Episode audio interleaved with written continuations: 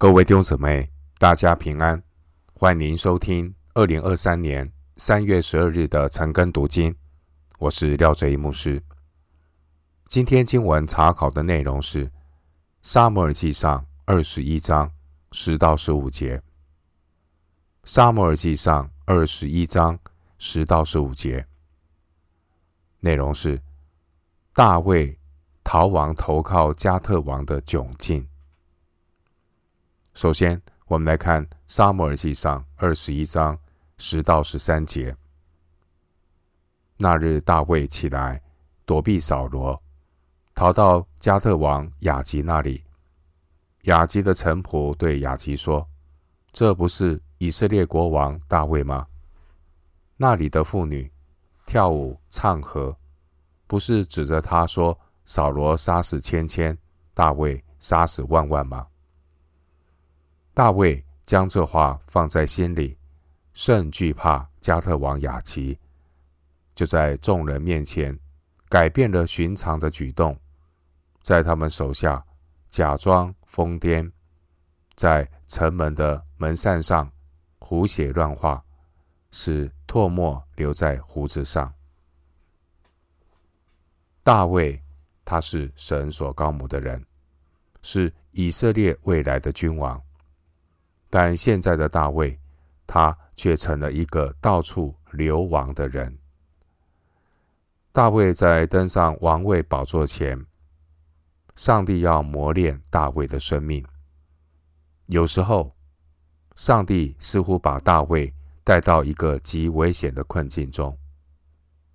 然而，神允许的苦难，却是产生信心的温床。新约圣经雅各书一章二到四节，雅各书第一章二到四节经文说：“我的弟兄们，你们若在百般试炼中，都要以为大喜乐，因为知道你们的信心经过试验，就生忍耐。但忍耐也当成功，使你们成全完备，毫无缺欠。”弟兄姐妹，神要炼尽属他子民的信心，带领我们进入神丰盛的荣耀。无论前面的道路有多么的艰难危险，但神的旨意和应许必然成就。新约圣经彼得前书一章五到七节，彼得前书一章五到七节。经文说：“你们这因信蒙神能力保守的人，必能得着所预备到末世要显现的救恩。因此，你们是大有喜乐。但如今在百般的试炼中，暂时忧愁，叫你们的信心既被试验，就比那被火试验仍然能坏的金子更显宝贵。”可以在耶稣基督显现的时候得着称赞、荣耀、尊贵。经文第十节，大卫逃到非利士人的地方。大卫希望在迦特王雅吉那里避避风头。弟兄姐妹，以色列人所爱戴的大卫，他被自己的王追赶。必须逃到敌人非利士人的王那里去躲藏。当年耶利米先知也是被自己的犹大王所囚禁，却被巴比伦王所解放。经文十一节说，雅吉的臣仆对雅吉说：“这不是以色列国王大卫吗？那里的妇女跳舞唱和。”不是指他，他说扫罗杀死千千，大卫杀死万万吗？大卫曾经杀死非利士的巨人歌利亚，但现在的大卫竟然拿着杀歌利亚的刀，逃到歌利亚的老家加特。十七章第四节，大卫逃亡到曾经杀败的敌人阵营，真的是情何以堪。这是大卫的软弱。然而，神叫万事互相效力，这也让日后的大卫他看见自己的软弱，大卫他才能够不断的谦卑依靠神。经文十一节，雅集的臣仆们，他们对大卫充满敌意。他们说：“这不就是那个扫罗杀死千千，大卫杀死万万的大卫吗？”他们想要告诉雅吉王，千万要小心防备这个以色列人大卫。经文十二节，大卫听到。雅吉王臣仆所说的话，他们心里非常的害怕。大卫害怕雅吉王会把自己交给他们。诗篇一百一十八篇八到九节。诗篇一百一十八篇八到九节经文说：“投靠耶和华，强势倚赖人；投靠耶和华，强势倚赖王子。”属神的儿女要信靠神，不是信靠人间的君王。弟兄姊妹，人世间坐在高位上的人，说穿了，很多是擅长政治手腕的操弄，但他们的心里却充满虚晃。我们千万不要把希望寄托在这些政客的身上，早晚。我们都会发现，你所仰赖的政治人物，最终也会成为你的噩梦。当年大卫逃到亚吉王这段的时间，他写了诗篇五十六篇。诗篇五十六篇第三节，大卫说：“我惧怕的时候，要依靠你。”另外，诗篇五十六篇十一节，大卫又说。我倚靠神，必不惧怕。人能把我怎么样呢？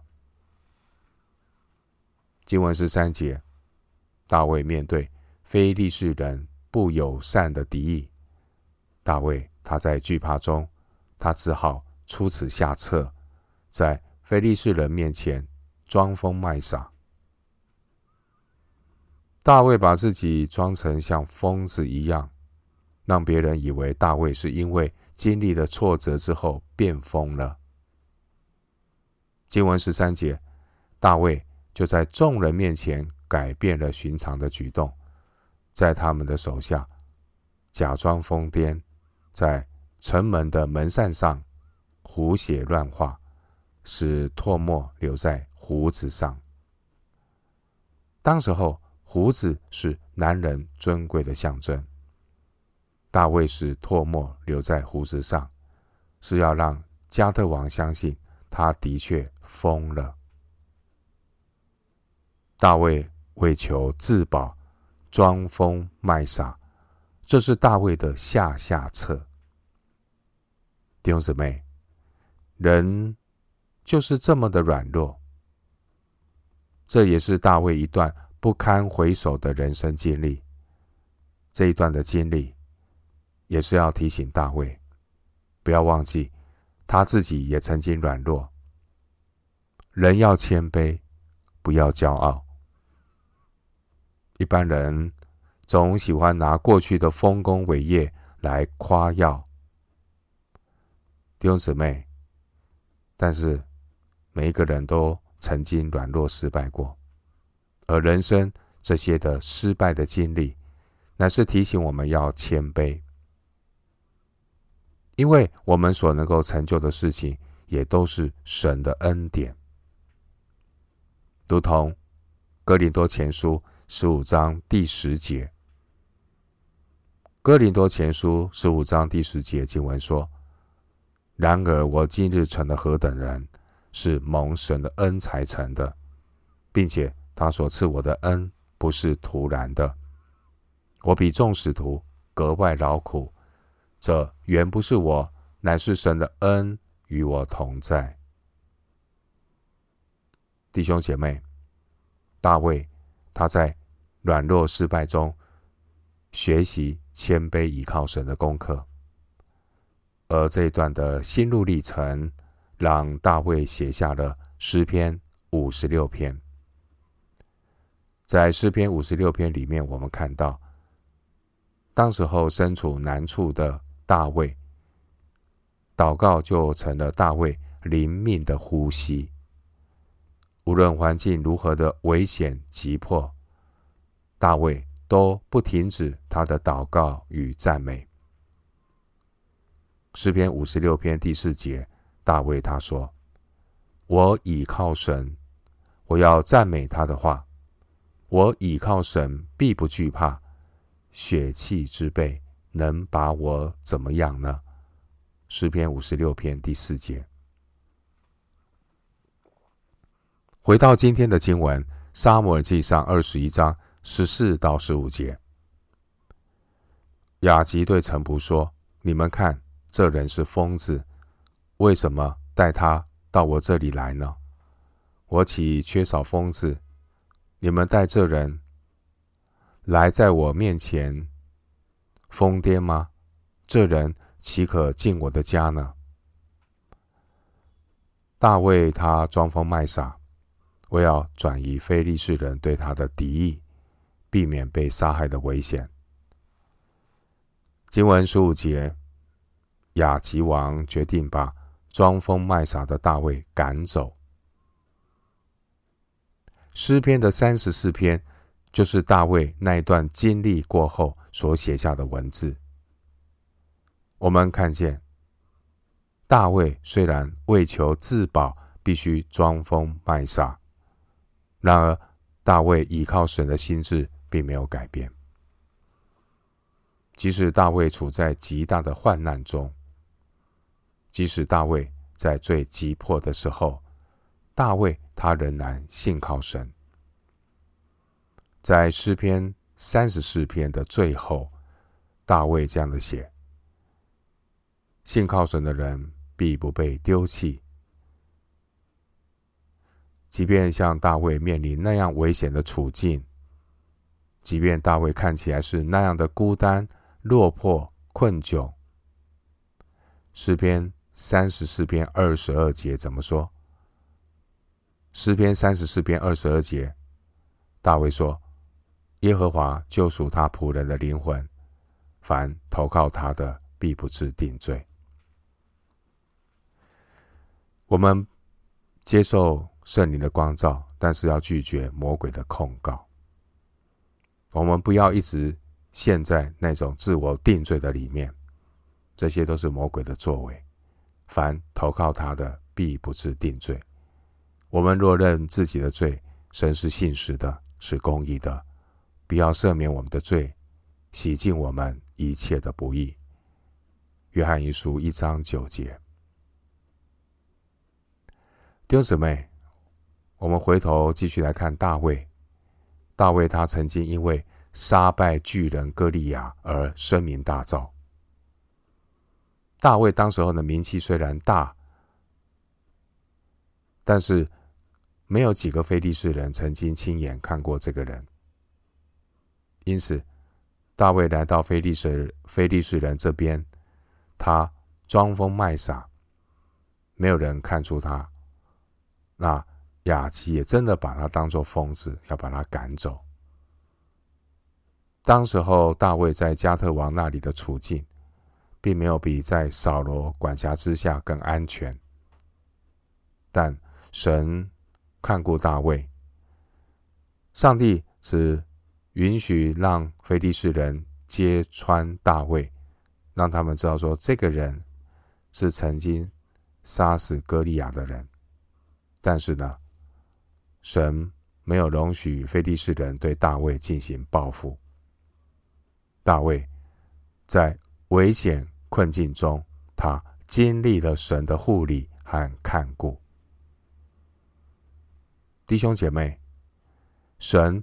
能够在仇敌的地方加特保守大卫，神也能够在以色列地保守大卫，因为我们的神是无所不在、无所不能的神，神是在全地掌权的神。诗篇五十六篇第十三节，诗篇五十六篇第十三节经文说：“因为你救我的命脱离死亡，你岂不是救护我的脚不跌倒，使我在生命光中行在神面前吗？”大卫这一段的心路历程，他是从自己的软弱失败当中，重新的看见。他需要好好的依靠神。我们看到大卫他的软弱失败，在撒母耳记上二十一章第二节，大卫他先是欺骗了祭司，到了二十一章十三节，大卫接着又装疯卖傻，欺骗非利士人。我们看到大卫他才开始要逃亡。大卫就连续两次因着个人的软弱犯罪，而神也借着这些苦难，让大卫看到依靠肉体的失败。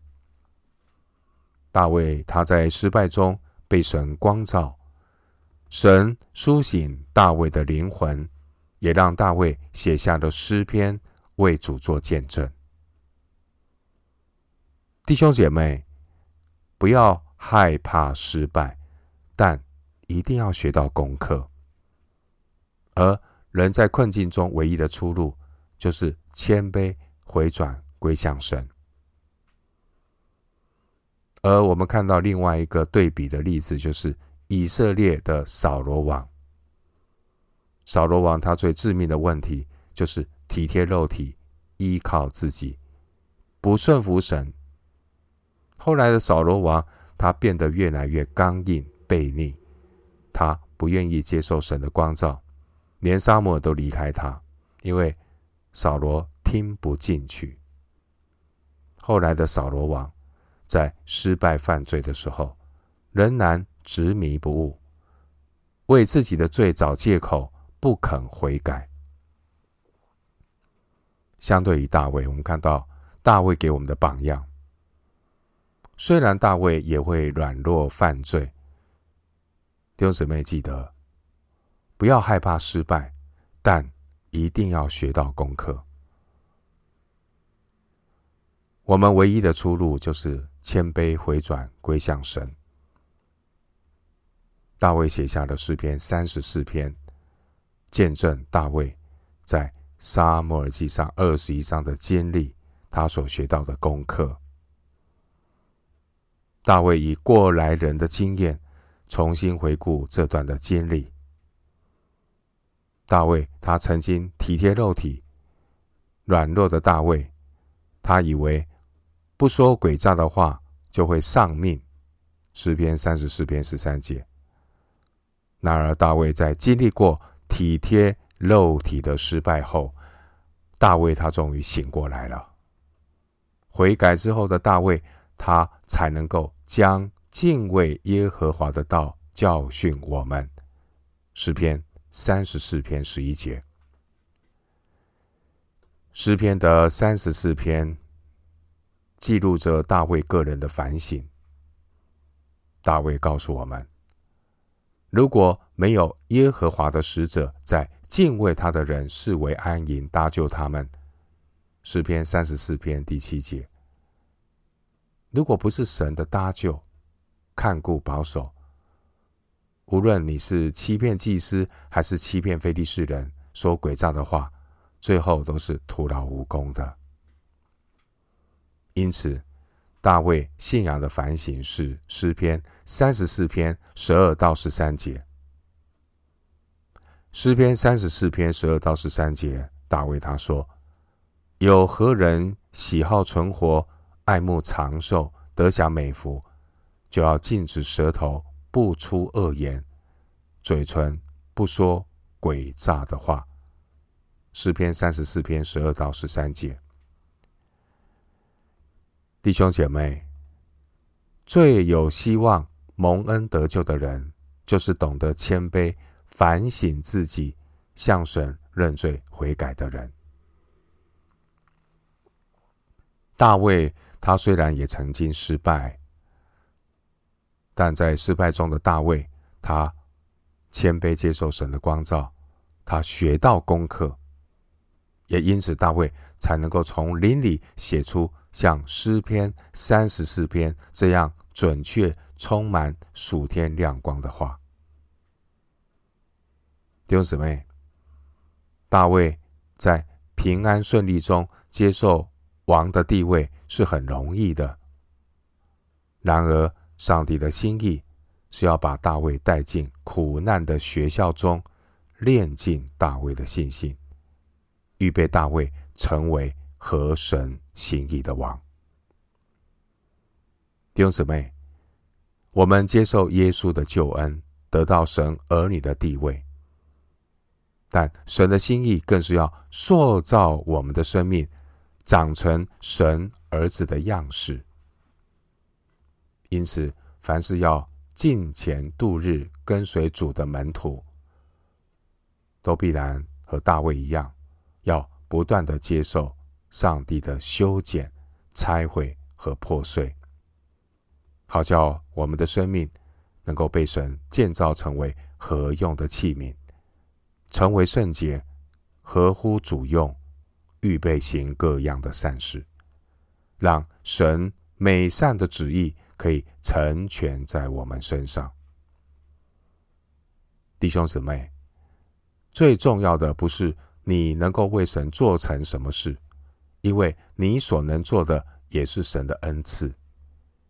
最重要的是你要顺服神，被神塑造成为合用的器皿。我们今天经文查考就进行到这里，愿主的恩惠平安与你同在。